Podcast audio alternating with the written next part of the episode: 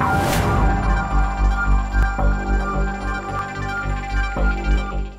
Dos años han tenido los responsables de la educación pública de nuestro país para preparar el regreso seguro y provechoso de nuestros niños a clases. Tiempo suficiente para diagnosticar, dimensionar y solucionar los graves problemas de mantenimiento en la infraestructura y los servicios básicos de las escuelas del país.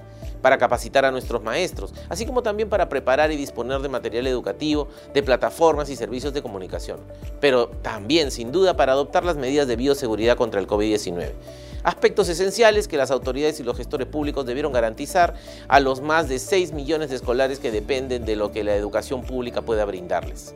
Regresar a clases para muchos no será motivador, lamentablemente. Será más bien una desilusión y la impresión de que el coronavirus no solo les arrebató a sus seres queridos y los alejó de sus compañeros y maestros, sino que fue además un huracán que terminó por deteriorar sus ya limitados salones, carpetas, bibliotecas y talleres de trabajo. Esta es una de las conclusiones a las que hemos llegado esta semana que presentamos los resultados del megaoperativo Buen Inicio del año escolar 2022, realizado a nivel nacional con el concurso de más de 1.400 auditores y monitores ciudadanos de control, cuyos hallazgos son la radiografía educativa del país, revelando el gran problema que padecerán nuestros escolares y docentes ante el reinicio de clases presenciales y semipresenciales luego de dos años de ausencia ya que más del 50% de las instituciones educativas públicas a nivel primaria y secundaria presentan deficiencias de infraestructura y carencia de servicios tan básicos como luz, agua potable, alcantarillado e internet. ¿Cómo no indignarse cuando más del 50% de las instituciones educativas presenten mal estado de techos, paredes, ventanas, pisos, lavaderos, retretes, losas deportivas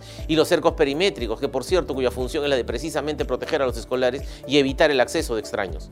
Peor aún, que las instituciones educativas carezcan de cuadernos de trabajo en un 77%, falta de docentes en un 38%, o que no se disponga de psicólogos en un 85% en los colegios del país, afectando la prevención y tratamiento ante la ansiedad y depresión que pueden afrontar miles de menores luego de dos años de pandemia, o por casos de violencia y acoso entre estudiantes que todos conocemos. Lo revelado en este estudio ratifica que los dos años de pandemia no han merecido la adecuada atención de los tres gobiernos que tuvieron la posibilidad de responder a la necesidad de nuestros alumnos tiempo en el que paradójicamente se ha gastado el presupuesto público para mantenimiento, que hoy no se ve dónde está.